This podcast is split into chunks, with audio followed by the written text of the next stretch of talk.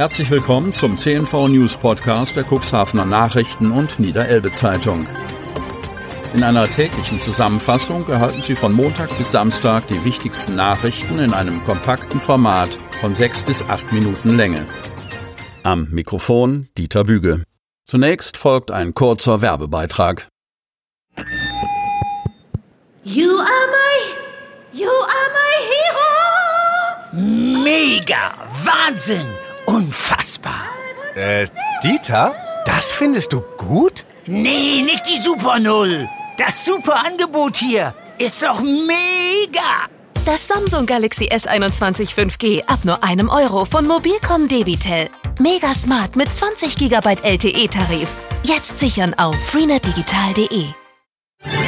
Sonnabend, 25. September 2021. Inzidenzwert sinkt trotz 18 Neuinfektionen. Kreis Cuxhaven. Trotz 18 Neuinfektionen mit dem Coronavirus ist die 7-Tage-Inzidenz im Landkreis am Freitag leicht gesunken. Die 7-Tage-Inzidenz liegt nun bei 60,4, Vortag 61,9.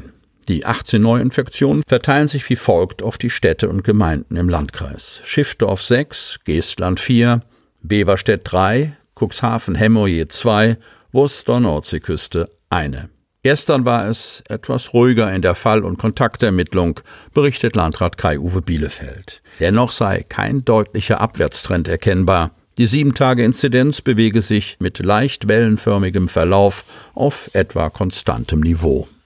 Wir haben es nach wie vor mit einem diffusen Infektionsgeschehen zu tun, sagt Bielefeld. Cluster oder umfangreiche Ausbrüche sind nicht auszumachen. Die Neuaufnahmen in den niedersächsischen Krankenhäusern bleiben nach Landkreisangaben aber derzeit auf niedrigem Niveau. Die Belegung der Intensivbetten sinke zudem leicht. Dies spiegelt sich glücklicherweise auch in den Krankenhäusern im Kreisgebiet wider, in denen derzeit kein Patient aufgrund einer Erkrankung mit SARS-CoV-2 intensivmedizinisch behandelt werden muss, berichtet Bielefeld weiter. Mir stimmt auch zuversichtlich, dass wir trotz der hohen Infektionszahlen nun schon über viele Wochen nicht mit Todesfällen konfrontiert wurden.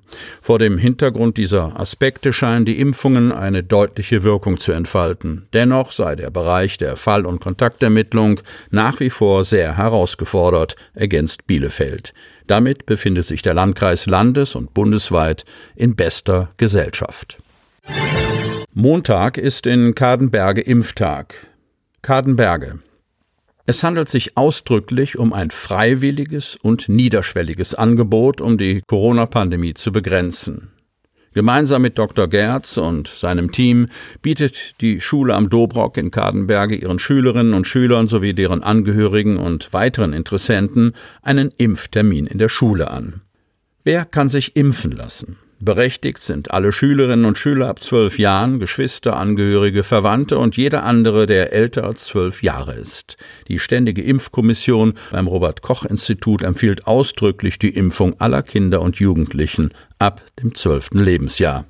Es wird ausschließlich mit dem Impfstoff von BioNTech Pfizer geimpft. Dieses Präparat gilt als hochwirksam, gut verträglich und ist für die Altersgruppe ab zwölf Jahren zugelassen. Die Impfungen finden am Montag, 27. September ab 13 Uhr statt. Auch die Zweitimpfung ist schon terminiert. Sie findet am 1. November ab 13 Uhr in der Schule am Dobrock statt. Geimpft werden nur Kinder, die von ihren Eltern begleitet werden oder bei denen eine schriftliche Einverständniserklärung vorliegt. Die Aktion wird von Dr. Gerz und seinem Team vorgenommen. Es sind auch Drittimpfungen an diesem Tag möglich, wenn die Impfung länger als sechs Monate zurückliegt. Das gilt für über 60-Jährige. Alle, die Johnson Johnson erhalten haben, ein geschwächtes Immunsystem haben oder in Gesundheitsberufen tätig sind. Tauchverbot im Kreidesee für Regelverstoß. Hemmoor. Freitagnachmittag schlugen zwei Taucher Alarm am Kreidesee. Zu dritt waren die Aachener auf Tauchgang. In 20 Meter Tiefe wurde einer der drei plötzlich nicht mehr gesehen.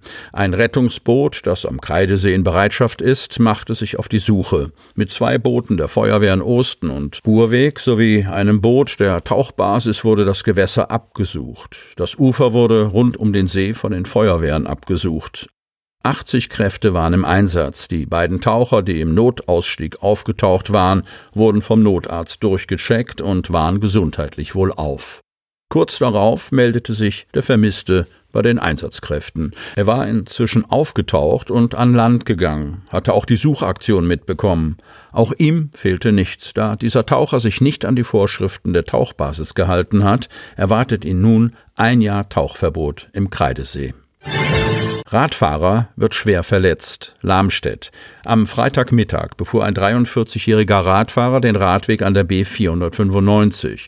Als er die Straße in Höhe eines Getränkemarktes überqueren wollte, übersah er den Pkw einer 69-jährigen Lamstädterin. Es kam zum Zusammenstoß. Nach medizinischer Untersuchung musste der Radfahrer mit schweren Verletzungen in das Stader Elbe Klinikum gefahren werden. Am Mercedes und am Fahrrad entstanden Sachschäden. Für die Unfallaufnahme musste die B 495 bis 13.45 Uhr voll gesperrt werden. Benzinpreis klettert auf Rekordniveau. Kreis Cuxhaven. Wer gestern einen Blick auf eine Preistafel einer beliebigen Tankstelle im Landkreis geworfen hat, dürfte große Augen gemacht haben. Seit Wochen ziehen die Spritpreise auch im Cuxland merklich an und erreichten am Freitag ihren vorläufigen Höhepunkt. Am Vormittag kletterten die Preise für Diesel teilweise auf 1,49,9 pro Liter und 1,74,9 pro Liter für Super. Das ist Wahnsinn, sagt die ADAC-Sprecherin Melanie Mikula. Doch wie ist der steile Preisanstieg zu erklären? Zum einen kommt der Anstieg durch die CO2-Besteuerung und die wieder auf Normalniveau angehobene Mehrwertsteuer zustande, erklärt Mikula. Allein dadurch sei jeder Liter Benzin sieben Cent teurer geworden, Diesel sogar um acht Cent je Liter. Darüber hinaus bestimmen Angebot und Nachfrage den Preis. Dadurch können auch regionale Unterschiede entstehen. Und das Verhältnis von Angebot und Nachfrage scheint im Elbe-Weser-Dreieck im bundesweiten Vergleich besonders hoch zu sein.